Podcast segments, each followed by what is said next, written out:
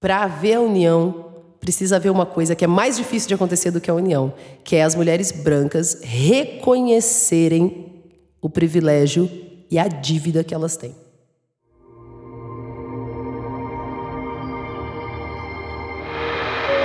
Diversas Podcast.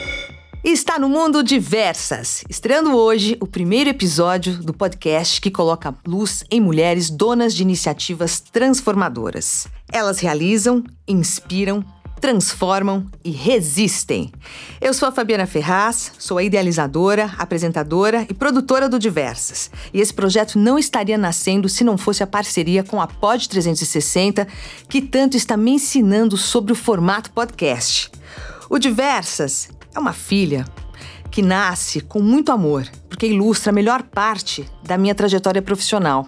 São 30 anos fazendo rádio ininterruptamente em São Paulo e ao longo da carreira foram muitos programas que eu apresentei ligados ao universo feminino. O primeiro que ganhou bastante destaque no rádio foi o Clube das Mulheres, da extinta Brasil 2000.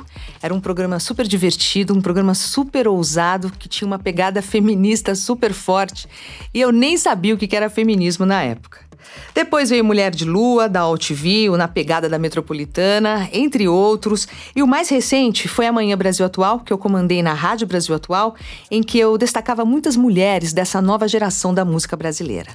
Eu tenho o prazer de receber aqui nos estúdios da Pod 360 a compositora, arranjadora, produtora musical e ativista Bia Ferreira. A Bia lançou recentemente o álbum de estreia, O Chamado, mas ela já vem há um bom tempo aí fazendo sucesso na internet, 7 milhões de visualizações no vídeo do projeto So Far Sounds da, da música Cota Não É Esmola, lançou alguns singles, lançou também uma, um show ao vivo nos, nos streamings e agora, oficialmente, o álbum de estreia. Obrigada por ter vindo, Bia. Tô feliz de receber aqui no podcast. Agradeço o convite. Pô, a primeira vez que eu te vi foi lá na Casa Natura Musical, no projeto Sela Musical. Faz dois anos, 2017, acho, né? Você uhum. se lembra mais ou menos da data? Acho que 2017. foi isso, final de 2017. Bom, eu fiquei passada quando eu vi a Bia pela primeira vez, impactada. Achei ela linda, de uma potência absurda que eu vi, assim, poucas vezes na minha vida, sabe? Assim, dessa forma, acho que poucas vezes na minha vida. E dali, eu virei fã, passei a tocar Cota Não é Esmola no programa que eu apresentava na Rádio Brasil Atual. Passei a seguir a Bia e acompanhar o trabalho dela e você não para de voar, né, mulher? Pelo Ai. amor de Deus.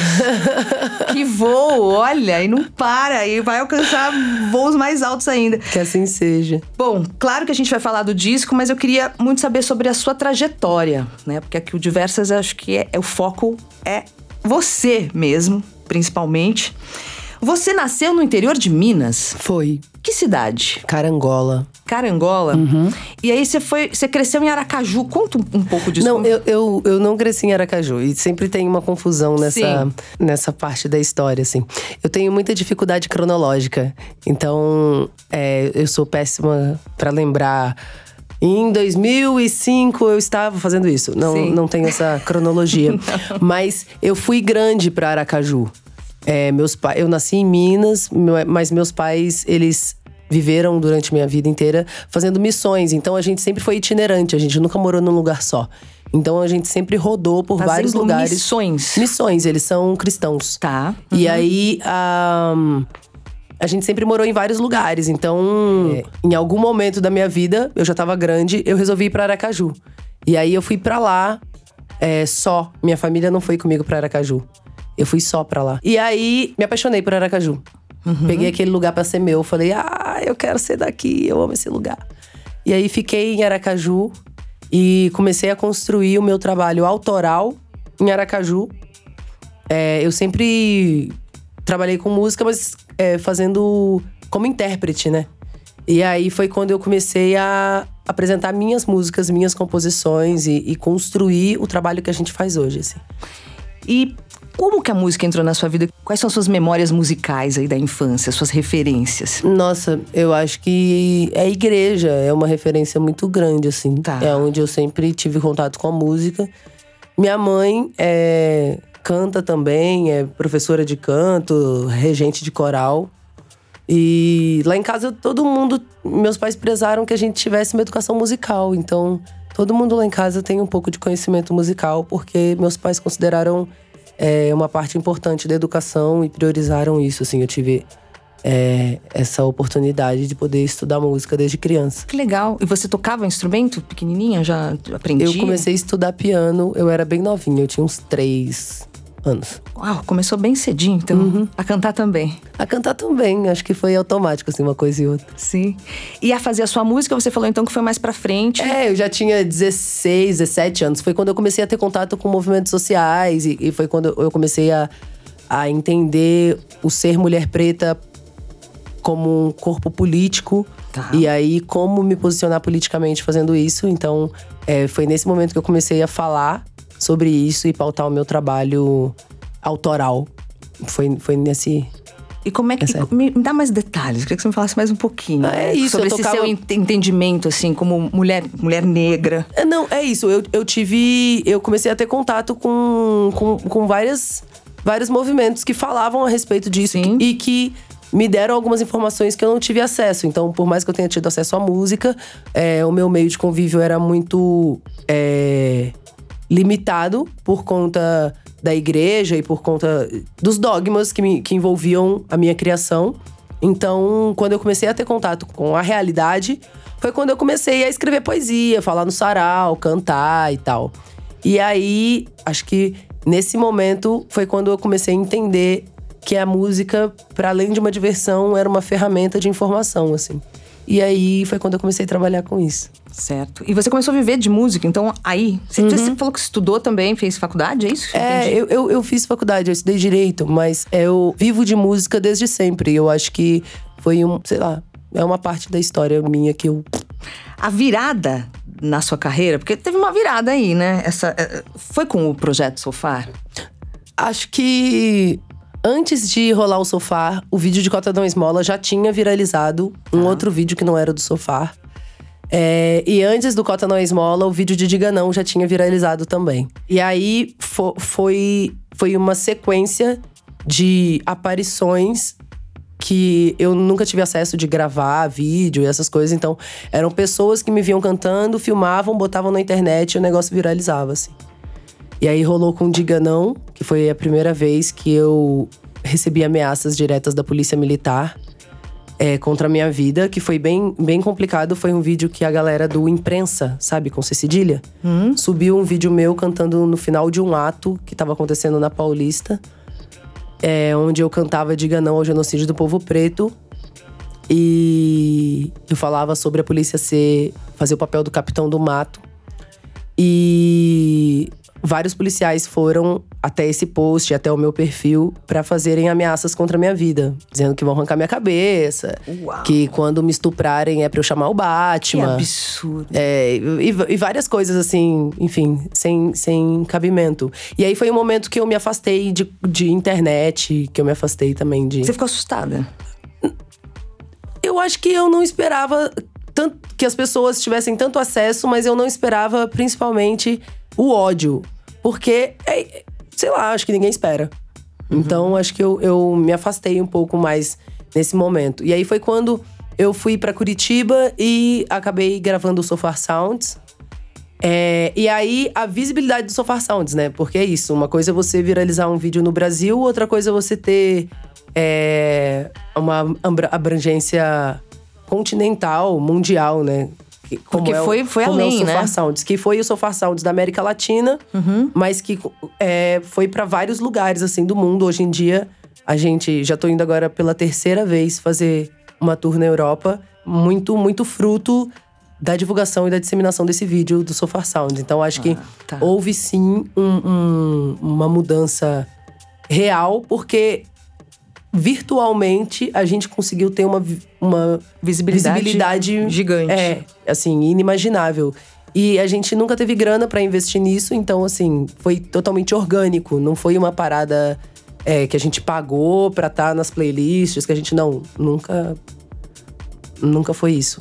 Eu não tinha nem casa quando eu gravei o Sofá Sounds. Então, assim, era um, um outro, um outro lugar. Então, acho que é, é, o alcance do Sofá Sounds fez com que o meu trabalho tivesse um outro reconhecimento e com que as pessoas tivessem curiosidade de saber o que mais eu estava falando para além do Cota Não Esmola, mas também trouxe o quanto as pessoas estão com sede de informação. É uma música que tem 7 minutos e 40 e as pessoas ouvem e ouvem de novo. Então é entender que a gente consegue produzir conteúdo e informação através da música e é entender que a gente é operário da arte mesmo e que a gente está aqui para poder é, fazer com que mais pessoas tenham acesso a isso. Então, quando a gente conseguiu levar a informação do Cota Não é Esmola para tantas pessoas, foi quando eu entendi a dimensão de quantas pessoas a gente consegue atingir com o que a gente fala, né?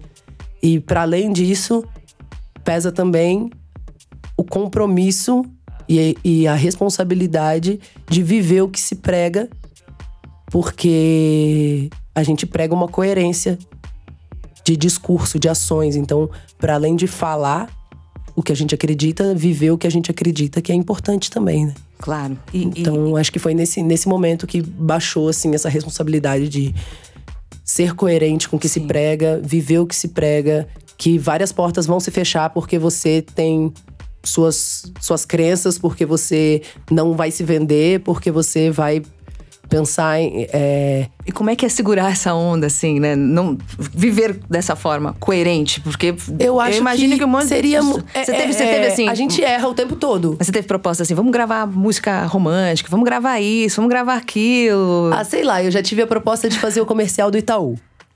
Tá. E você fez, não? Não.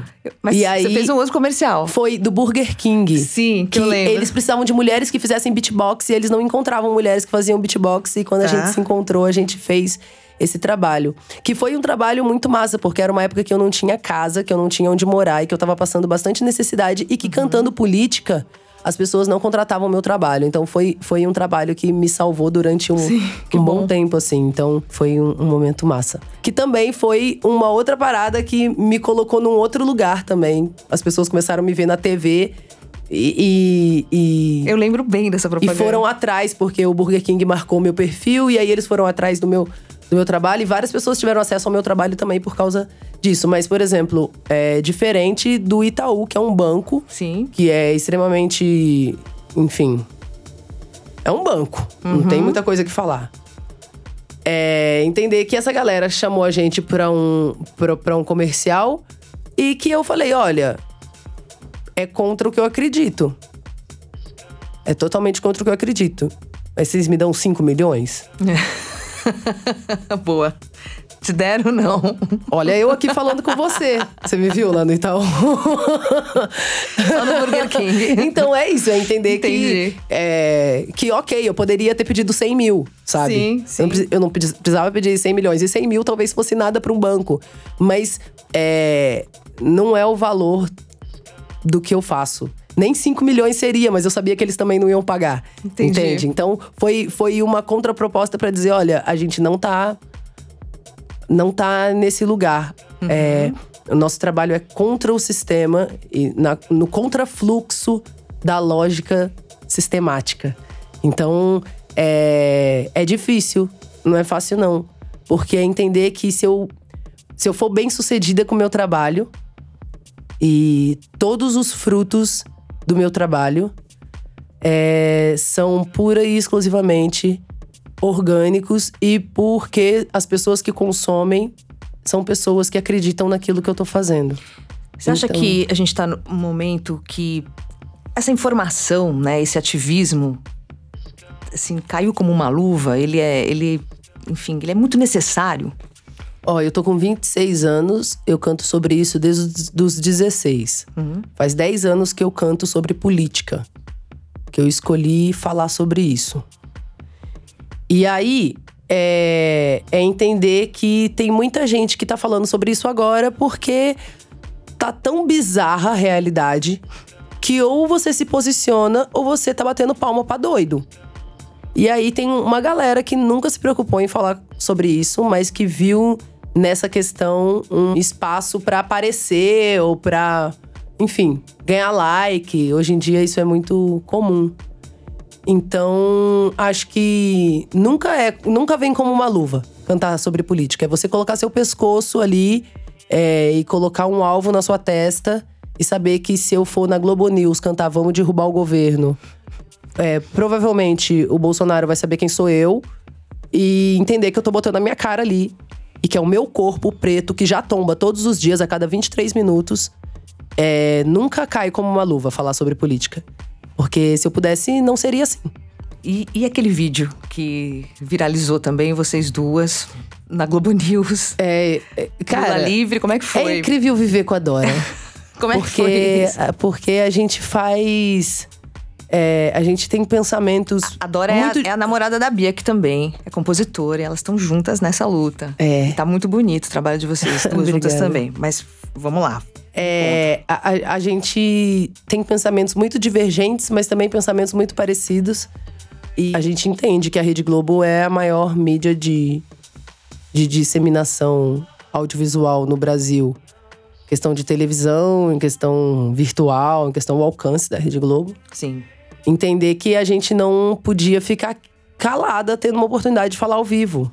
Porque a gente já tá falando com um monte de gente que talvez não soubesse quem era Preta Ferreira. E. Vocês e, encontraram a preta ontem? Sim, gente? foi lindo. E, e, importante entender que ela tá aqui fora, mas entender que essa luta não acabou. Sim. Que ela tá começando, assim. Que a gente precisa provar a inocência da preta. É, e, e, provar que o Estado é, vem já há muito tempo é, manipulando a realidade para poder criminalizar os movimentos, movimentos, de moradia e os movimentos sociais. sociais então, geral, assim, sim. a gente é preciso escancarar essa verdade. Então é, é sobre isso. Mas entender que aquele, naquele espaço era necessário que isso fosse feito. Mas é entender também que a próxima vez que a Globo quiser fazer um link ao vivo, provavelmente, a menos que seja uma galera muito doida, eles não vão chamar a gente para fazer. Sim. Então é entender que eu vou ter um tiro para dar. Uhum. O que, que eu vou fazer com isso? Eu vou mostrar minha bunda? Eu vou mostrar meu peito? Eu vou falar em alguma coisa? O uhum. que, que eu vou fazer com essa oportunidade que eu tô recebendo? Porque a gente vive num país que tende a silenciar pessoas pretas. E quando são mulheres pretas, que são, tipo, a base da base da pirâmide social, eles matam. E não importa o lugar que você esteja. Então, acho que é, é, é sobre isso. É sobre você entender que num, num, lugar onde as mulheres pretas, que vêm de onde eu venho, são silenciadas, qualquer oportunidade de fala é uma oportunidade única. Então, é, entender como aproveitar essa oportunidade e como mostrar para as pessoas que é possível viver o que a gente prega, que é possível ter coerência, que é possível fazer essa transformação através de informação, que é o que falta muito. Às vezes as pessoas levantam bandeiras sem ter informação, sem ter lido um livro, sem ter lido um artigo sobre aquele tema, sem ter estudado a igreja lesbiteriana é sobre isso, assim.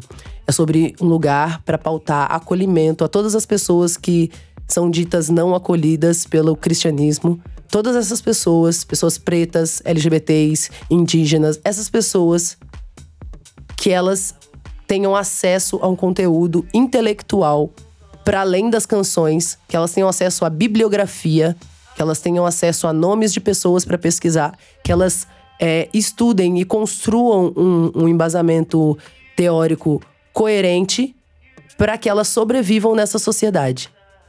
Então, é sobre pautar não só a política, mas como a educação em si, a informação como tecnologia de sobrevivência, entendendo que a informação é o que liberta, que a gente só está onde a gente está agora por causa de manipulação de informação e da não informação a maior parte da população. Então, a gente vem fazendo esse trabalho inverso aí contra a maré. Igreja Lesbiteriana, O Chamado. É o nome do disco. Um né? chamado. Um chamado. Uhum. Igreja Lesbiteriana. Por que lesbiteriana? Da onde vem? Protagonismo de pessoas lésbicas, bissexuais e T de pessoas transexuais, pessoas transgêneros e travestis. Então, são as pessoas mais vulneráveis, embora a sigla inteira LGBT seja uma sigla vulnerável à violência, ao preconceito, a gente entende que homens é, o, o movimento LGBT gira em torno de homens gays, musculosos, brancos, e que é, é o imaginário que tem. E quando você vai ver pessoas falando, são essas pessoas que ocupam na parada LGBT, são essas pessoas que estão falando. Então, a gente entende que a igreja lesbiteriana é pro protagonismo de mulheres lésbicas, de mulheres bissexuais, de mulheres transexuais, travestis, transgêneres, para que essas pessoas falem por si. Porque quando estiver bom para essas pessoas, vai estar tá bom para geral, para todo mundo. Então, é lesbiteriana, então lesbite por conta dessas siglas e teriana porque era o sufixo que cabia depois que a gente falou lesbite, sei lá, riana. foi o sufixo que a gente pensou. E aí foi esse esse nome. Mas também porque como uma mulher lésbica preta, eu gostaria de pautar esse lugar também. De que as pessoas sempre. Eu recebo mensagens com frequência de pessoas falando que eu tô ofendendo, que eu tô é, sendo herege, que eu tô ofendendo a, as igrejas. E aí eu respondo perguntando por que um espaço que acolhe pessoas LGBTs é um espaço que ofende o cristianismo. Se Deus não faz acepção de pessoas, por que um espaço que acolhe essas pessoas é uma ofensa. Esse espaço, ele é simbólico? Ele existe nos shows? On, Todo onde, show onde... é um culto diferente. Sim, Todo sim. show que a gente faz é um culto diferente, é um encontro diferente. Ninguém sai igual o jeito que entrou e a gente não cobra dízimo. é muito Ótimo. importante. A gente não cobra dízimo. Mas Pega gente, seu dízimo e faça bom. o que quiser. É, enfim, com ele mas a gente não cobra dízimo. É, é, esse é o nosso diferencial. Gente, o impacto é grande. É, eu, a gente, eu a nunca gente não um culto completo. Eu a gente um pocket culto da igreja e já fiquei bem impactada. Imagine a, o completo como A gente ser. não cobra dízimo das pessoas, mas a gente cobra que as pessoas se posicionem. Sim. Então, quando as pessoas decidem ir a um culto da igreja lesbiteriana e a um show nosso, é quando ela dá um passo pra nunca mais voltar igual e ela dá um passo para ouvir várias coisas que talvez incomodem, mas que ela vai embora pensando que ela nunca mais vai ser igual. Ela vai sair de lá, ela pode sair me odiando, pode sair achando que nada a ver aquilo que eu tô fazendo, mas ela vai ficar uma semana pensando, nada a ver naquilo que aquela menina falou. Ela falou isso, isso, isso, nada a ver aquilo, mas vai ficar pensando. Então a ideia é que, uhum. é que as pessoas saiam diferentes da forma que elas entraram. A gente ainda não tem um espaço físico, mas é, a gente não não descarta essa possibilidade. Sim. Porque a gente entende que é isso. A gente precisa de espaços de acolhimento, de espaços de, de troca de informação. A gente precisa que as mulheres pretas da favela entendam que sororidade é só um termo que as brancas inventaram na academia, porque elas fazem isso há muitos anos, deixando, cuidando da filha da vizinha para a vizinha lavar roupa da mulher branca. Então, assim, é a gente sentar. Oh, meu Deus, na academia. É a gente sentar. Tá. É, na, academia, na academia é o meio acadêmico, né? Sim, sim. Então, é, quando, quando a gente. Quando a gente para pra pensar é, em quem está chegando esse discurso, a igreja lesbiteriana é extremamente necessária. Porque as igrejas cristãs têm o maior, a maior abrangência nas favelas no Brasil. O movimento social que existe dentro das favelas são as igrejas. Quem dá a cesta básica ali, se não é o tráfico, é a igreja. Sim quando os dois não estão unidos. Então, assim, o tráfico e a igreja. E aí, é. A gente precisa ocupar esses espaços e falar com essas pessoas. Então, acho que a igreja lesbiteriana é, faz cultos que, que trazem essa informação em espaços onde essas pessoas têm acessibilidade. Então, é, a gente consegue fazer um show no Sesc, mas a gente também vai lá no Grajaú falar com a galera da quebrada. A gente vai lá no, na cidade de Tiradentes, vai lá no Itaquera falar com a galera. A gente vai lá na Rocinha, no Alemão, sabe? No Vidigal. A gente entra na escola, a gente fala com essas pessoas. Então é, é, é, é sobre isso, assim. É sobre qual é o nosso propósito. É levar informação para o máximo de pessoas que tenham acesso à informação cerceado. Porque aí essas pessoas não, não têm um senso crítico, não criam discernimento e são manipuláveis. E aí você pode até ir pro outro lado, mas vai sabendo. A ideia é essa. Sim, sim. Vocês, eu, eu vi até no, recentemente no Instagram de uma de vocês sobre uma censura aí por causa do nome, um show parece, né? Que mudaram o nome e vocês falaram, tá bom, vocês tiraram o nome também não vamos fazer o show. É, No era Rio. um show da Dora Alice em Madureira. E no final do show da Dora Alice, teria o baile da Igreja Lesbiteriana, que é uma festa que a gente faz com discotecagem. É um baile mesmo, que toca funk, reggae, dance hall, sound system, músicas pra você dançar e Sim. rebolar muito, com uma curadoria pra que não haja misoginia nem LGBTfobia em nenhuma das letras cantadas. Então, a gente ouve todas as músicas quando a gente convida DJs pra tocar no baile da igreja lesbiteriana. É pensado que essas pessoas façam uma curadoria entre a sua playlist pra que não haja misoginia nas letras, pra que não haja LGBTfobia, pra que não haja machismo nas letras. A gente Então é um baile de que você vai dançar muito sem se preocupar com o que você tá ouvindo, porque você não vai ouvir é, misoginia, não vai ouvir coisas bizarras. Então, é- essa é a proposta do baile da igreja lesbiteriana. E aí a gente foi divulgar, a gente é, fechou esse show pra fazer lá. E quando foi sair o material de divulgação, eles colocaram no ar o evento, show, da, show de Dora Alice e baile da igreja lesbiteriana. E logo depois, eles mudaram pra show da Dora Alice e baile da Bia Ferreira e não nos comunicaram. E aí a gente viu na internet que tinham mudado o nome, entrou em contato pra saber por quê, e eles disseram que ia contra os princípios da gestão cristã do Crivella. E aí a gente disse que, que não, não tinha interesse em fazer um baile da Bia Ferreira, porque não é esse o nome. É, e aí eles pediram uma reunião pra conversar com a gente, mas a gente en- entendeu que essa reunião era só pra convencer a gente do baile da Bia Ferreira e a gente disse que se não pudesse ser baile da igreja lesbiteriana, não teria o baile. E aí a Dora Alice escolheu não fazer o show porque ela não ia ser conivente com o espaço que estava censurando, que estava cometendo censura contra uma artista. Então, não rolou o show da Dora Alice, porque foi um desrespeito mesmo, com o trabalho que o Coletivo 22 faz e pauta no Rio de Janeiro. Que é um trabalho de inclusão, que é um trabalho de, de acesso de pessoas, é um trabalho de protagonismo de artistas pretos. Então, assim, é, quando, a gente, quando a gente se viu censurada, limitada a fazer o nosso evento. Porque em Madureira é um grande celeiro de igrejas evangélicas e porque o prefeito do Rio de Janeiro é cristão e a gente só optou por não fazer, mas vai rolar um evento em Madureira, inclusive, que a gente tá pensando em fazer. É, só não vai ser nesse espaço que a gente faria. E esse foi, esse foi o único episódio de censura com relação a isso. Vocês já fizeram aqui em São Paulo esse baile, não? Não, nunca rolou em São Paulo.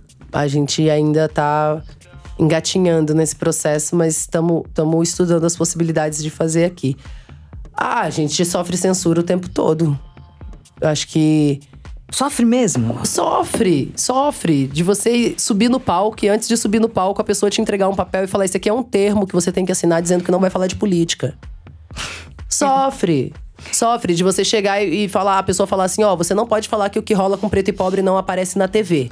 Você pode mudar essa parte, por favor, da Que música? Isso, é sério. É sério, é sério. Rola mesmo. E aí, quando a gente.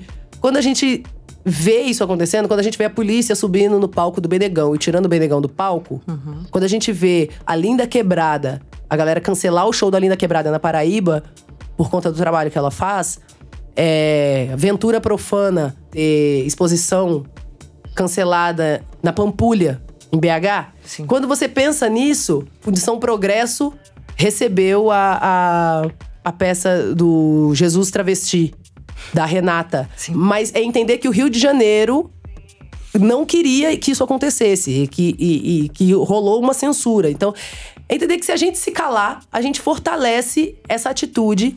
Então a gente precisa falar, é censura sim, tá rolando censura, estão diminuindo os investimentos em cultura. E vocês sentiram essa, essa censura com esse novo governo? Aumentou?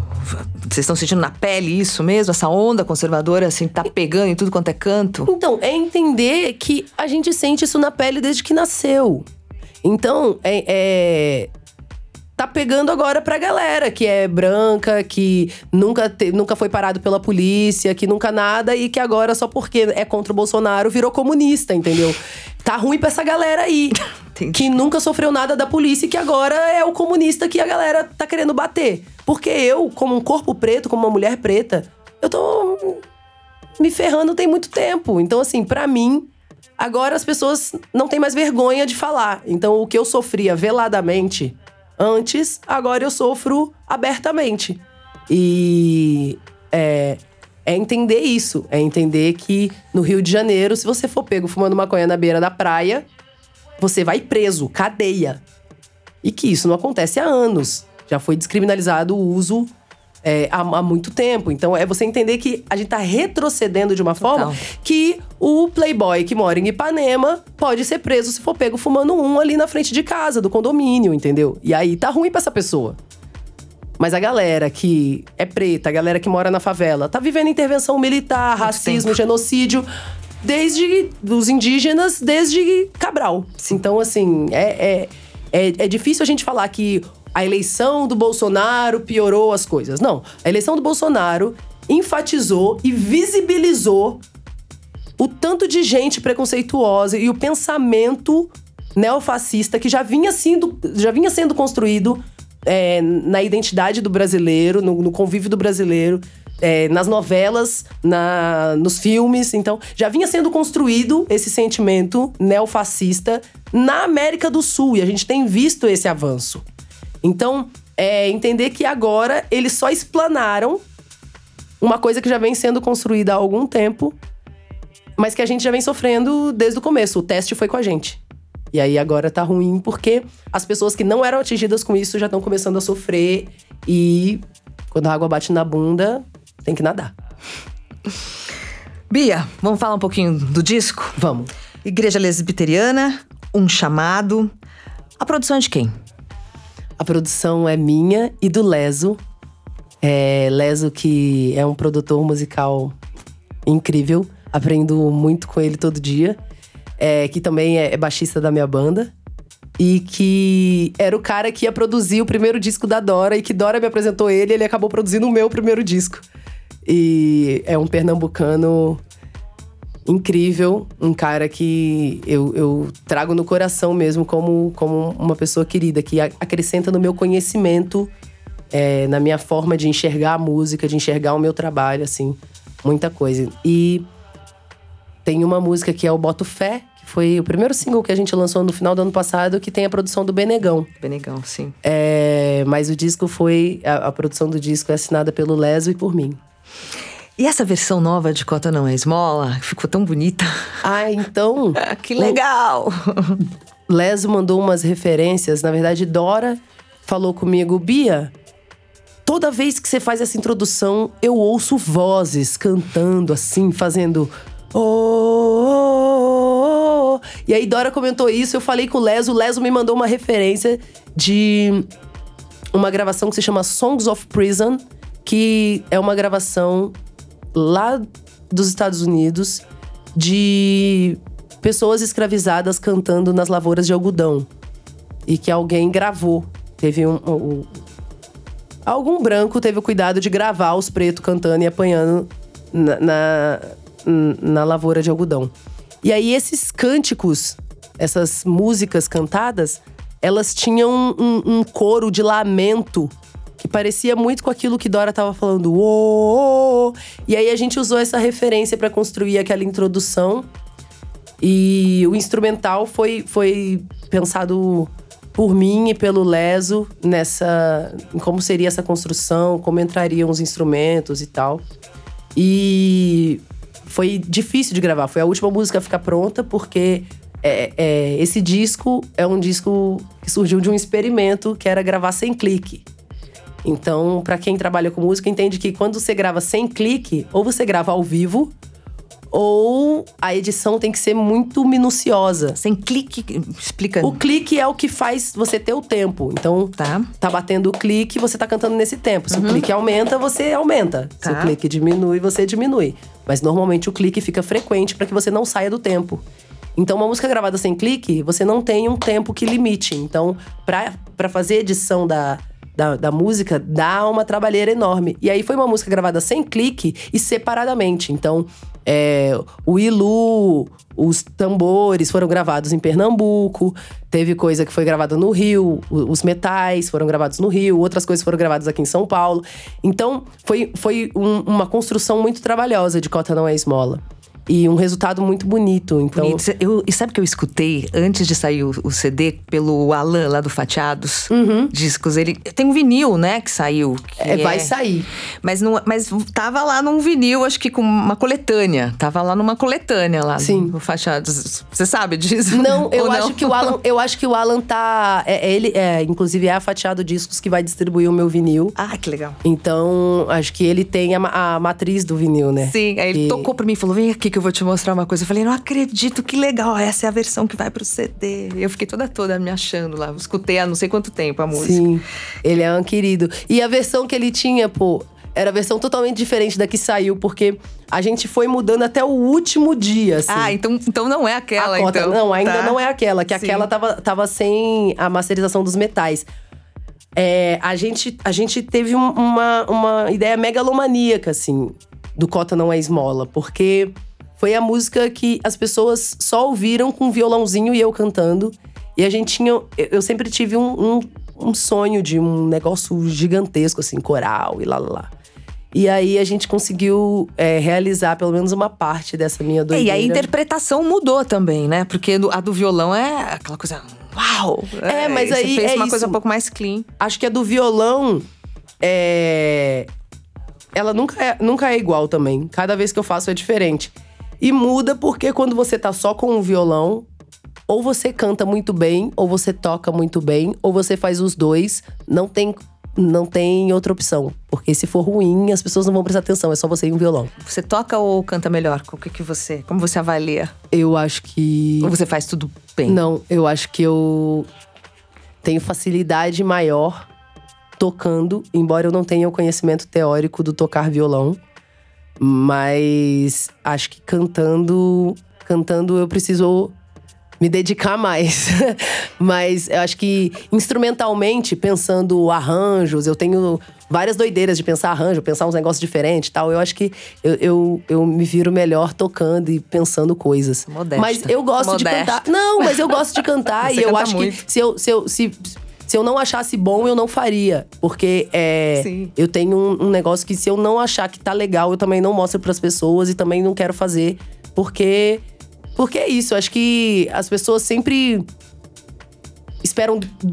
cobram duas vezes mais quando você é preto. E é mesmo, as pessoas gostam de botar defeito naquilo que você tá fazendo. Sempre vai aparecer um branco fazendo a mesma coisa que você tá fazendo, e ele vai ser muito mais louvado por aquilo. Então, quando você faz, você tem que fazer muito bem feito, para que o hater, quando vai falar mal do seu do, do que você tá falando, ele vai falar mal do que você tá falando, mas não vai falar mal da sua música. Porque é bom. Então, acho que eu estudo, eu prezo por, por fazer bem o que eu me proponho a fazer, porque eu acho que, para além de ser uma coisa que eu amo muito fazer, é o meu trabalho. Acho que ninguém, ninguém vai lá e fala assim: ah, hoje eu acordei com vontade de ser médico. Vai lá no médico e fala: deixa eu fazer a cirurgia aí. Do, do rapaz que você vai fazer hoje. Não, não acontece isso. Então não é assim, ah, hoje eu acordei e quero ser cantora, vou chegar e vou cantar. Não, não é assim. Então, assim, é, é o meu trabalho. Então, eu preciso estudar e aprimorar para que seja um trabalho bem feito e para que ele seja executado da melhor forma possível, porque além de ser a minha forma de ganhar pão, é a forma que eu me mostro para as pessoas, é como eu defendo a minha profissão. Então, é uma coisa que eu prezo muito a qualidade. Então, eu acho que, sem falsa modéstia, eu, eu prezo por, por trabalhar bem o canto. Mas eu acho que o que eu sou melhor e que eu me sinto mais confortável é tocando. Gente, tem uma informação importante que eu, que eu, não, que eu não dei. As suas músicas, né, o, o disco, eu não sei se é o disco todo, ou se são só algumas músicas, agora você pode me, me esclarecer. É, Elas são agora, foram matérias obrigatórias em algumas universidades. É isso? É. Que legal isso, hein? O cota não é esmola. É, é obrigatório, leitura obrigatória pro vestibulinho da UNB e pro vestibular da UNB. O FMG também vai estar no material escolar do SESI São Paulo a partir de 2021 como material de educação das crianças no livro escolar das crianças. É, e também é trabalho de história, da Não, escola, é direto. tema de, de, Tô lembrando aqui quantos e-mails eu de recebia. doutorado. É. WhatsApp, né? Mensagens que eu recebia quando eu tocava sua música na rádio. Nossa, por favor, quem é que eu gostaria de passar para os meus alunos? Muitas professoras. Sim, sabe? sim. E a gente recebe muito, muito esse feedback, assim. É, e, e a gente já foi em escolas falar onde alunos de segundo ano do ensino médio olhavam pra mim e falavam: o que que é cota? E aí é você entender que é um outro lugar. Entender que é um trabalho feito bem devagar. Porque o Estado não quer que as pessoas de escolas públicas, que as pessoas pobres saibam que existe cota. existe cota. E Olha- fazem um trabalho ferrenho para que elas acabem. Então a gente precisa informar o máximo de pessoas. Então essa música abriu essa oportunidade pra gente, assim. E é massa saber que as escolas estão estudando a gente, que as universidades estão estudando a gente, que eu recebo vídeo de criança de três anos cantando a música, que é isso, assim. É a gente chegando em todos os espaços, até nos inimagináveis, assim. Sim. E quando vem gente falando contra, falando mal, eu fico muito feliz porque essa pessoa ouviu a música. E aí ela não vai estar diferente. Gente, ó, eu quero convidar você, ouvinte do Diversas, que ainda não ouviu o disco da, da Bia. Assim que acabar o nosso papo, você, por favor, corre para as plataformas digitais de streaming que ela tá, que ela tá lá. Igreja Lesbiteriana. Um chamado. Coisa linda. E o reggae, gente, não precisa ser Amélia. Eu adoro aquela música, sabia? Eu fico dançando. Tava eu ontem lá dançando, lá em casa. Que delícia! Muito boa. O Não Precisa Ser Amélia é sobre explicar pra quem é direcionado o meu trabalho, por que eu faço meu trabalho, o que me move a fazer. Pra quem é? Tem pra quem? É pela tia que é silenciada, dizem que só a pia é seu lugar. Pela mina que é de quebrada, que é violentada e não pode estudar. É pela preta objetificada, gostosa, sarada, que tem que sambar. É pra Sim. dona de casa, que limpa, lava e passa, mas fora do lar não pode trabalhar. É pra essas pessoas. Mas que acaba atingindo todo mundo, né? É isso. É, Tem gente que tem a sorte de, de ter a compreensão. É, todo mundo que eu digo, mas mu- muito mais gente. É, tem gente que tem a sorte de ter o acesso à informação e à compreensão. Mas quando a gente fez, a gente fez pensando nessas pessoas que não têm o acesso e que não têm a compreensão do tema, pra falar de uma forma bem didática, pra que essas pessoas que não têm o acesso, não têm a informação, que nunca ouviram falar sobre isso, entendam sobre o que, que eu tô falando. Então foi feita de uma forma pra que essas pessoas entendam, porque se essas pessoas entenderem, qualquer pessoa vai entender. E aí, ou entende ou assume que é racista e convive com isso pro resto da sua vida, mas não há como ficar indiferente. É uma forma muito simples de dizer, é uma forma bem direta de dizer, de explicar. É, é um trabalho feito para que seja acessível, para que uma senhora analfabeta que mora sem saneamento básico saiba do que eu tô falando e o desembargador, a desembargadora ouça, entenda exatamente do que eu tô falando. É para ser acessível. Então, esse trabalho foi feito para essas mulheres, foi feito pensando nessas pessoas que vêm de onde eu vim, que não tiveram acesso é, a isso. E as pessoas outras que ouvem e que absorvem isso têm uma responsabilidade a mais, que é de fazer com que as pessoas próximas dela que não tiveram acesso tenham esse acesso, porque ela teve um privilégio de ter a compreensão e acesso àquilo. Então, a multiplicação de informação Sim. é, é sobre isso. Essa é a transformação, né? De dentro do AP. É uma música que cutuca o feminismo branco. Eu, assim que saiu a música, assim que a gente conversou na rádio, lembra? Sim, sim. Saiu. É, eu soltei no meu grupo, falei, gente, música da Bia, ó, ouçam, e me falem alguma coisa sobre isso. E eu tive amigas, na verdade foi uma, que ficou muito incomodada, sabe? Ai, assim. que bom! E aí as outras falaram, tá incomodada, porque isso é dela, mas eu, eu já entendi a mensagem. As outras, rolou um baita debate, assim, sobre o tema, né? No- As mulheres brancas debatendo, né? Sim, Refletindo Sobre, sobre o tema. E, cara, é, como que a gente pode unir mulheres brancas e negras e, e fazer parte dessa luta? Como que você acha? É possível? Com tantas diferenças, né, ainda? Olha, eu acho que mais difícil do que a possibilidade da união, porque eu acho que há, eu acho que para haver a união precisa haver uma coisa que é mais difícil de acontecer do que a união, que é as mulheres brancas reconhecerem o privilégio e a dívida que elas têm. E por conta dessa dificuldade de reconhecer o privilégio, de reconhecer essa dívida, é daí que não surge a união. Porque quando você não reconhece essa dívida, é quando você não entende. É assim, ó. Eu quero lutar pelas mulheres pretas, mas eu não sei por quê. Então, tipo assim, ó, vou lutar pelas mulheres pretas porque todo mundo tá lutando pelas mulheres pretas, mas eu não sei por quê que eu tenho que lutar pelas mulheres pretas. Não tem Então, sentido. né? mais difícil do que a união, vou lutar, tô junto com você, é você se reconhecer racista, é você reconhecer que a gente foi criado numa estrutura racista, que a gente reproduz coisas, que tudo bem, eu não quero ser racista, mas eu fui criada assim. É você reconhecer o racismo, é você entender os seus privilégios como mulher branca, o direito de ir e vir garantido. Você entrar e sair de um supermercado sem saber quem é o segurança.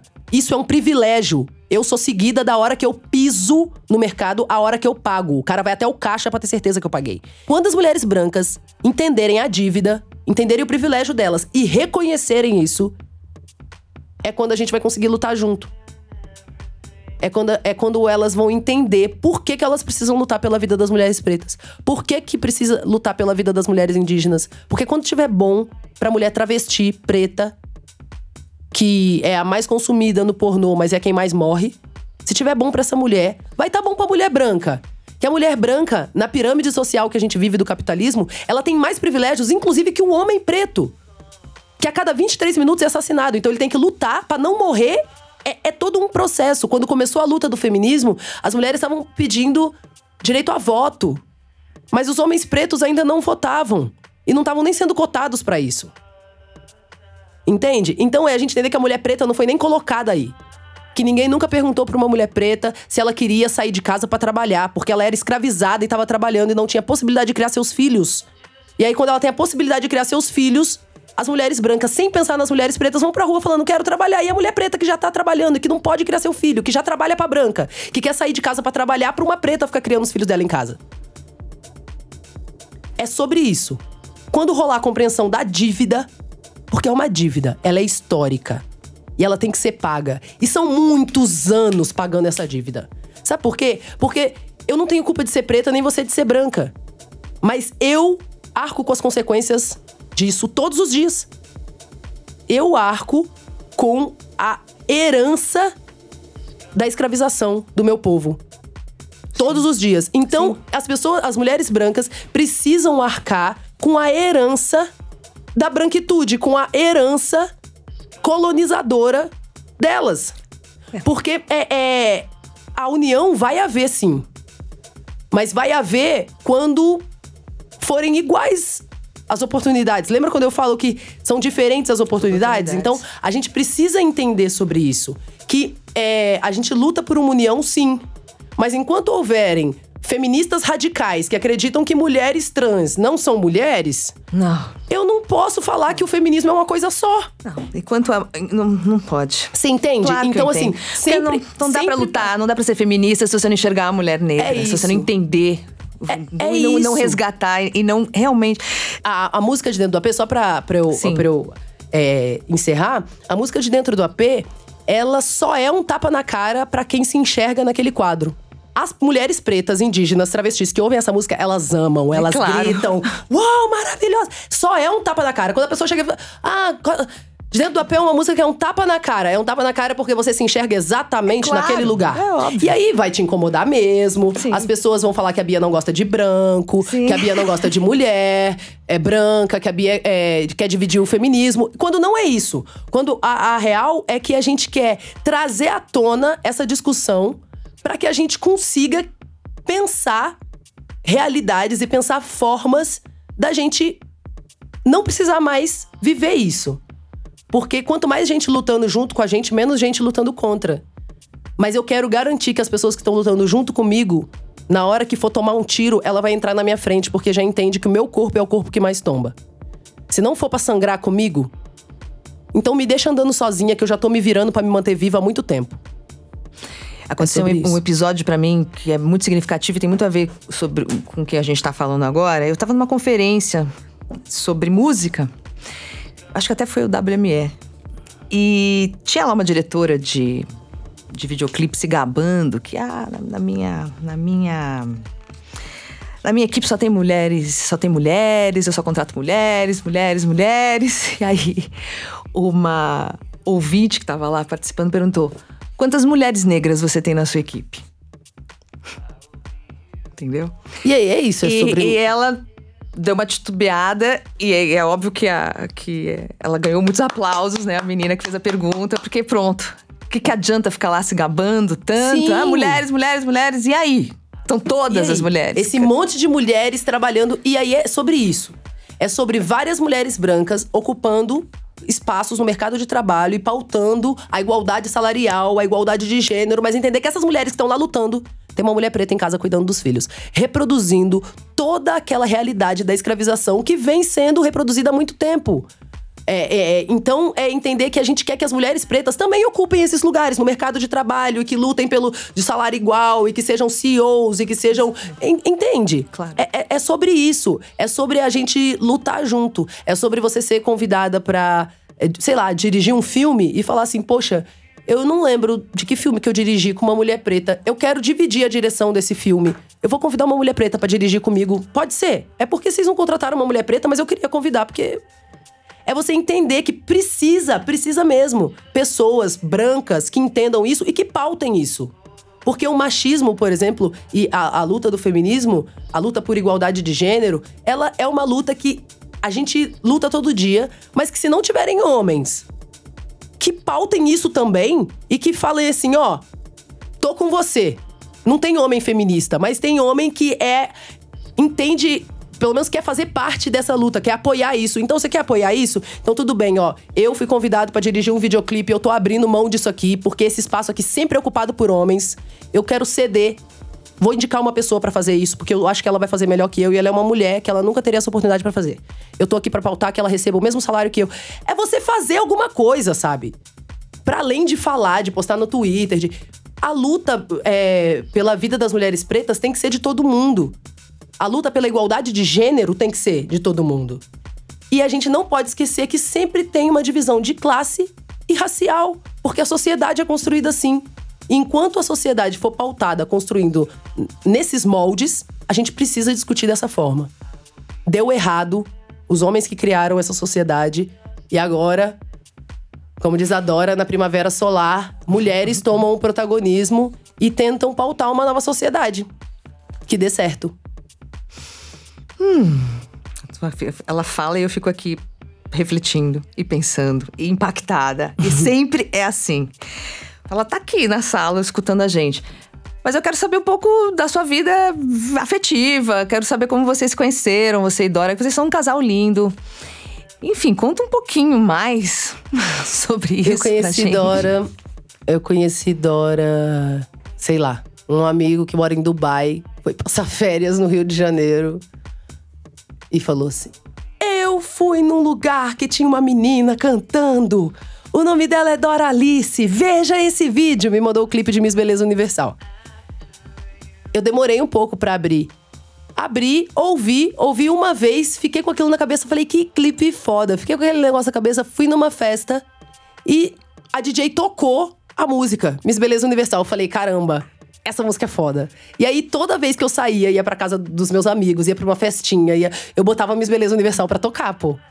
E aí, fui num show aqui em São Paulo e Dora também tava nesse show. E alguém virou e falou assim: vocês se conhecem? Não, não, não. Vocês precisam se conhecer, pô. Bia, essa aqui é a Dora Alice. Dora Alice, essa aqui é a Bia. Nossa, que bom que vocês estão se conhecendo. E aí eu olhei e falei, seu Dora Alice, você não é a moça do Miss Beleza Universal? Aí eu comecei a cantar, Miss Beleza. e aí a gente virou amiga, e aí ela falou assim: Poxa, você canta cota na esmola, não sei o quê, já ouvi seu som. E a gente começou a trabalhar junto no pulso da Red Bull, ela me convidou pra, pra é, ocupar aquele, aquele lugar, ela tava numa vivência da Red Bull aqui em São Paulo. E aí a gente se aproximou mais e começou a namorar e tal. E a gente tem uma um viés que é, somos mulheres pretas vivendo de arte, falando sobre política de lugares totalmente diferentes. de pontos de vista diferentes. Então a gente fala sobre a mesma coisa, só que de formas diferentes, assim. E aí eu acho que é isso que, que, que engrandece, assim, é, é essa união. Eu sou muito feliz por, por encontrar a Dora, porque ela acrescenta muito no meu trabalho. Muito mesmo. A referência dela no meu trabalho, a influência dela no meu trabalho é gigantesca. E porque ela, ela me ajuda a construir também minha forma de pensar. A gente discute muita coisa, a gente debate assuntos que a gente. Ai, olha, eu tava lendo sobre isso, tava pensando sobre isso, o que, que você acha disso? Então a gente é, se constrói muito. E eu sou doida por tudo que ela faz. Ela escreve é, à frente do tempo, ela tem uma capacidade de, de articulação das palavras de uma forma incrível. Ela fala de uma forma totalmente diferente que eu, mas de uma forma que eu super adoraria ter dito, sabe?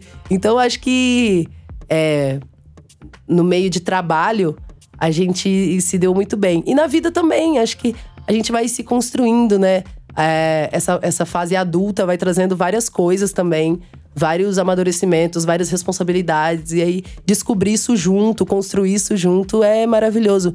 Entender que é, duas mulheres pretas, cantoras, vivendo juntas e construindo isso juntas, é ir totalmente contra o sistema que prega que mulheres pretas têm que competir. É ir totalmente contra aquele festival que fala que só uma mulher preta pode tocar. Então, se vai ter Lued, não pode ter Xênia, não pode ter Dora, não pode ter Bia, não pode ter Majur, não pode, ou, ou é uma ou é outra. Não, pô, pode ser todo mundo. Tem um monte de gente fazendo, falando de várias coisas diferentes, um monte de mulher preta e as mulheres pretas precisam falar. Precisam falar porque elas são a base dessa pirâmide. Então, quando a gente vem como duas mulheres pretas que trabalham para potencializar o trabalho uma da outra, a gente vem remando contra essa maré contra esse sistema que diz que a gente tem que competir o tempo todo, que uma pode anular o trabalho da outra. E quando a gente vem falando que, olha, é para potencializar o trabalho uma da outra e, de, e das mulheres pretas que quiser colar com nós. Então é, é, sobre isso, é sobre potencialização do trabalho de mulheres pretas, é para que mulheres pretas também se sintam protagonistas da sua história, é entender que o amor afrocentrado cura, é entender que existe amor para mulher preta. Mulher preta que sempre foi colocada é, nua, que sempre foi vendida, que seu corpo sempre foi hipersexualizado, que ela sempre é a gostosa do carnaval, é a mulher que você vai fazer sexo, mas você nunca vai apresentar em casa porque ai, a minha mãe não ia entender. Então é, é explicar para essa mulher que sempre é trocada, que nunca é, que sempre é a mãe solteira, porque o pai sempre casa com uma mulher branca, é, é entender esse lugar, falar com essa mulher que o amor existe, que ela pode ser muito amada que ela precisa ser tratada como rainha porque é o que ela é. Então, quando a gente vem se pautando como duas mulheres pretas que tiveram acesso ao amor, a gente tá falando para mais um monte de mulher preta, o amor existe pra gente, mulher preta. E independente de você ser bissexual, lésbica, hétero, mulher preta, existe amor, é possível, sabe? Então, é viver com a Dora constrói constrói a minha sanidade mental constrói a minha força para manter em pé diante desse fluxo amedrontador que a gente vem vivendo. O que é charamanaias? Ah, que pergunta ótima! Charamanaias é uma palavra do poder. Bom, eu conheci Diego Moraes a. Eu era menor de idade. Foi quando eu resolvi que eu ia fazer música. Tinha uns 17 anos. Diego Moraes é um cantor incrível. Conheça esse menino. Diego Moraes. Diego Moraes. Pesquisa esse menino, que ele é uma das maiores referências de voz que eu tenho, assim, de cantores brasileiros, referência de voz. É Diego, eu acho ele incrível. Ele tinha uma palavra que era tecandari. Tudo dele era tecandari. Você falava assim. Ai, Diego, vamos se ver hoje. Ele, vamos, tecandari! E aí eu achava isso muito lindo e passou. E aí chegou uma época que eu tava é, pesquisando muitas coisas a respeito do avanço de igrejas e de várias paradas. E eu comecei a, a ver expressões, as pessoas falavam várias expressões, línguas estranhas, expressões. Falei, pô, vou inventar uma expressão. Eu tenho a igreja lesbiteriana, a gente não vai falar amém, porque amém é uma coisa cristã e eu também não quero, enfim, Misturar as É, bolas. não quero que as pessoas se sintam ofendidas. Sim. Da mesma forma que eu não vou falar de Alá, da mesma forma que eu não vou falar de Buda, cada um. E o que, que eu vou falar? O que, que eu vou falar? Vou falar, sei lá, charamanaias. Charamanaias, olha, charamanaias. Charamanaias é legal, charamanaias. Aí, come- tudo eu comecei a falar charamanaias. Antes só eu falava charamanaias. Aí a galera que começou a conviver comigo começou a falar charamanaias. Aí, Dora Alice começou a falar charamanaias. A equipe do Coletivo 22, que é a nossa produtora, começou a falar charamanaias. Charamanaias grudou. E aí, tudo é charamanaias. Nossa, que bom, terminamos de fazer esse trabalho. Charamanaias. Ai, gente, vamos pra praia? Por favor, Charamanaias. ai, charamanaias, estamos na praia. Então virou uma expressão. E aí a gente tava em Franca, fazendo um show com a Eliara, com a galera é, Shake Shake, lá em Franca. E a gente tava passando o som. Fazendo um groove pra passar o som mesmo, pra ouvir como é que estavam os instrumentos e tal. E aí, Dora Alice pega o microfone na passagem de som enquanto a gente tava tocando e faz assim, ó. Oh, charamanaias! E aí, tipo, charamanaias ficou uma parada tão sonora que a gente fez uma música inteira falando charamanaias. E aí, começamos a improvisar, fazendo de improviso mesmo, na passagem de som, inventando de improviso alguma coisa. E a gente gravou essa passagem de som. E aí, depois a gente só foi ajeitando a música e tal. Chegou uma hora o Leso falou: Bia, lembra aquela música Charamanaias que a gente fez na passagem de som? Você não quer gravar e botar no disco? Falei, Leso, que botar no disco? Charamanaias, Leso. Como é que eu vou fazer uma música falando Charamanaias e. É, é, mas a galera tá falando música falando chubaruba, chururu, lá lá lá. Você tá falando charamanaias, é uma palavra, pô. É um. eh, Charamanaias. Doralice, o que, que você acha disso? Ah, é, é, é hit. Charamanaias, pô. Faz Charamanaias. Aí a galera começou a botar uma pilha pra gente botar Charamanaias no disco. E a gente botou Charamanaias. E aí, menina, uma semana antes do disco sair, eu entro na internet, aleatoriamente. Eu tive a curiosidade. De procurar charamanaias. De Eu procurei ontem. Eu procurei ontem o que é charamanaias. Aí eu digitei Charamanaias e apareceu um pastor. Um cara que fala Charamanaias e que Charamanaias é a palavra dele do poder. Aí eu fiquei meio assim, falei, caramba. Meu Deus. E agora? Esse cara vai aparecer, vai falar que eu tô plagiando ele. Eu nunca vi esse cara na minha vida. Nem sabia que esse cara falava Charamanaias. Charamanaias, pra mim saiu da minha cabeça. Qual foi esse cara falando Charamanaias? E aí, eu sempre escrevi Charamanaias com Y, desde quando eu comecei a falar Charamanaias. E o Charamanaias desse cara é com I. É com I, né? E aí eu falei assim, ó, o Charamanaias dele fala com outro, outra entidade, é outro anjo. Não é, não é a mesma coisa, o meu Charamanaias é com Y. E aí ficou com Y e a gente faz essa brincadeira de que ele fala com um, eu falo com o outro. Eu, é, Então, charamanaias é, é um amém. é, o charamanaias é uma palavra que você usa pra expulsar aquela energia Sim, ruim, sabe? sim. Aquele, pô, charamanaias, sai daqui. Coisas boas, assim, expulsa, Uhum. manda embora charamanaias. Então é sobre isso, é sobre, sobre deixar aí e que venha o que for pra ficar. Ah, que maravilha. Charamanaias. Charamanaias. Homens têm muita dificuldade de pronunciar charamanaias, a gente precisa pautar isso. Por que será? Eu não sei. É, os homens precisam de, sei lá, umas três repetições pra conseguirem falar a palavra inteira. Charamanaias. Eles sempre confundem, tem dificuldade. Mas. Aprendam a falar charamanaias, homens. É muito legal também. Charamanaias. Você, você define a sonoridade da sua música, esteticamente falando? Você tem uma definição? Nossa, eu tenho uma dificuldade enorme de fazer É isso. porque é difícil, né? Eu tenho uma dificuldade enorme de fazer Você faz isso uma porque- mistura, uma misturona. É porque é também. muita coisa e não é nada ao mesmo tempo. Porque se você for pesquisar agora o tipo de som que eu faço, eu acho que a gente vai Algum achar. crítico se meteu a. Porque o crítico adora dar nome, né? Nomear. Algum Então. crítico se meteu a, a definir? Ah, as pessoas falam que é black music, tem gente que fala que é RB, tem gente que fala que é uma mistura de reggae, jazz, soul e RB. É, eu falo que é MMP, sempre falei. É música de MMP, mulher música preta. preta. Uhum. É música de mulher preta, porque é feito por mulher preta, pensado por mulher preta, com várias referências pretas, mas que não é necessariamente aquilo. Porque meu som, quando você ouve, não é soul. Mas tem referência de soul. Não é gospel, mas tem referência de gospel. Não é jazz, mas tem referência. Não é reggae, mas tem referência. Não é hip hop, mas tem referência. E é tudo isso junto. Então, é uma construção musical diferente. Acho que não vejo hoje pessoas faz... com essa mesma sonoridade e com a mesma abordagem é, lírica do meu trabalho, mas entendo que tem referência de muita coisa ali. Tem referência de James Brown, tem referência de Tim Maia, tem referência de Eta James. Tem, sabe? Tem referência de Lionel Rich. Tem. Tem é, referência do Caio B, que é um cantor daqui. Tem. Referência da Lari Lima. Tem. Então, assim, é uma mistura de coisas. Tem os tambores, tem.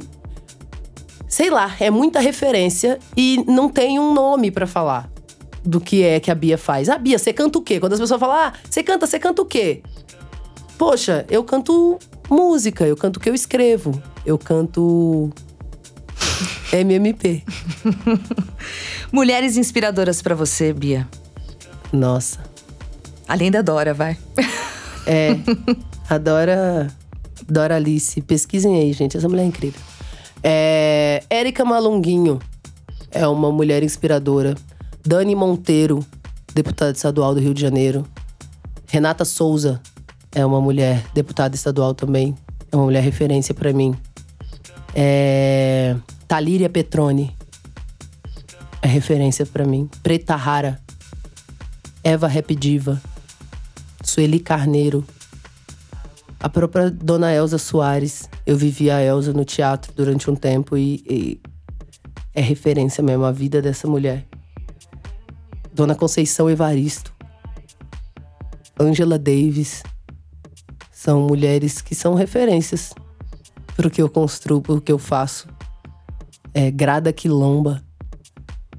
São mulheres que falam sobre o que eu o que eu pesquiso de formas totalmente diferentes e que acrescentam muito para minha construção intelectual. E são mulheres vivas que pautam seu espaço vivas nessa sociedade. É, que é muita referência mesmo para o que eu construo, para o que eu falo, para a forma que eu faço, para a abordagem que eu tenho no meu trabalho. O que significa que elas. resistir para você? Poxa, resistir é uma coisa muito chata. É, acho que resistir para mim significa que ainda tem muito que fazer, porque eu queria só existir. E aí, quando entra esse R na frente, é quando, poxa, tô tentando existir há tanto tempo que eu tenho que resistir porque estão tentando me matar, sabe? Então é. Mas eu acho que resistir também pode ser um existir de novo, uma nova forma de existir, uma, um jeito novo de construir a sua existência. Então pode ser resistir, de ficar ali, cansado, ah, resistindo, ou você só inventar uma nova forma de existir é, para sobreviver nessa sociedade, que é o que a gente prega na igreja lesbiteriana. É que você construa essa revolução construindo um novo ser para você, para você, para que você seja aquela pessoa que você gostaria que fosse com você no mundo, assim. Então, acho que é isso. Momentos da vida marcantes de resistência da Bia Ferreira? Acho que a reocupação da Funarte em 2016 foi um momento emblemático. Acho que é um ato contra o aumento da tarifa que eu participei em Aracaju, que foi, acho que a maior surra que eu já tomei da polícia na minha vida. Também foi tenso.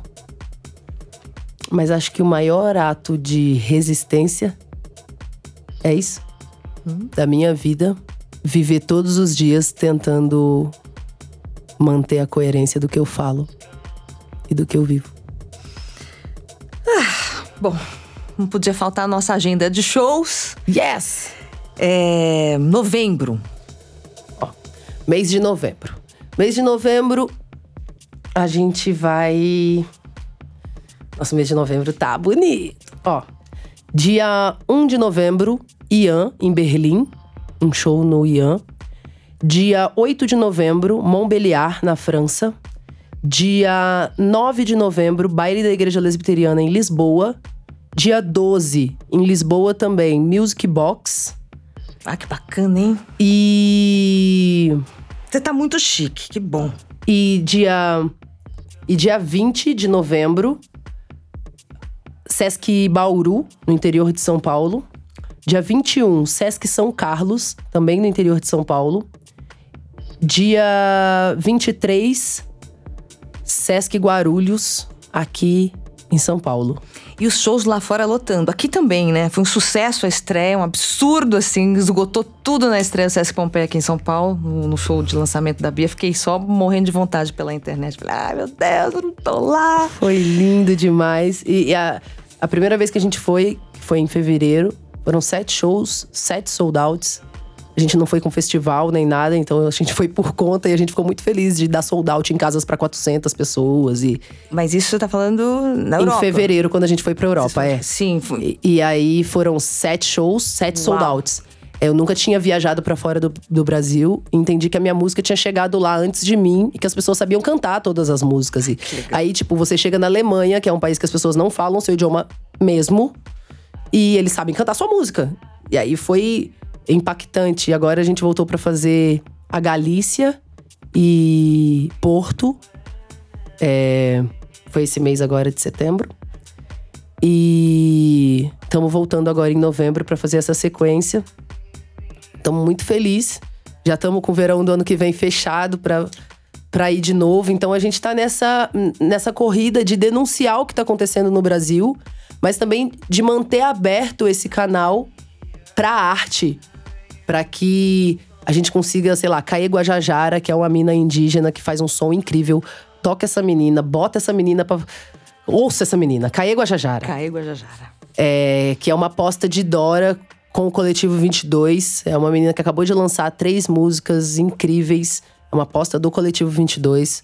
É, Caio Guajajara. E, e, por exemplo, que esse caminho esteja aberto para que ela também chegue, para que outras pessoas também tenham esse acesso, para além de intermediários. Porque sempre, a gente como artista preto, sempre depende de uma pessoa branca que faça essa mediação que tem o contato com o empresário, que tem o contato com o contratante. Sempre tem um intermediário. Então, a gente vem construindo esse trabalho sem intermediários. Para que a gente mesma fale por nós, para que nós mesmos fechemos é, isso e para que haja uma negociação aberta, direta e equitativa, que seja é, igualitária de uma forma de negociação mesmo. Pautando, sim, que os europeus, a riqueza deles é a nossa pobreza aqui, a exploração do nosso povo. Entendendo isso e pautando sobre isso, que é sobre a teoria da Salu, que Dora Alice também defende, que ela, enfim. É, é, é sobre isso. É sobre cansamos de intermediários. Somos as pessoas que estão à frente disso. Queremos negociar também. Queremos ter acesso ao meio de produção, sim. É, para que a gente consiga correr de igual para igual. Para que a gente consiga fazer essas denúncias, mas para que a gente consiga também abrir espaço nessa bolha que é criada pelas pessoas brancas e ricas, onde os artistas vão viajar e fazer shows e é tudo tão chique que fica inacessível. Então a gente tá galgando esse espaço para que a gente consiga fazer coisas acessíveis e para que as pessoas que vêm de onde a gente vem também consigam trilhar esse caminho. Maravilha. Bia Ferreira, hoje no. Obrigada. Querida, foi maravilhoso. Obrigada. E até a próxima. Até, até. Eu tô muito feliz por poder estar aqui. É, eu gosto muito de frisar que as mulheres pretas sempre têm o, o- um espaço limitado e sempre são silenciadas. Então, toda vez que uma mulher preta tem a oportunidade de falar, é, a gente move as estruturas, derrete as estruturas. Então, muito obrigada por dar essa oportunidade pra gente poder falar, construir essa narrativa, construir, dizer que a gente não se calou, falar por nós mesmas. Obrigada por abrir esse espaço pra gente poder fazer essa troca também. É importante. Obrigada. Galera, pra você interagir com a gente, me segue no Instagram, arroba Fabi Ferraz. Você pode mandar sua mensagem, pode sugerir entrevistadas pro programa, pode comentar os episódios. Então segue a gente lá, ó, arroba Fabi Ferraz. E também tem o Instagram da Pod 360 para você ficar ligado, ligada nas produções que rolam aqui na casa. Arroba pod.360.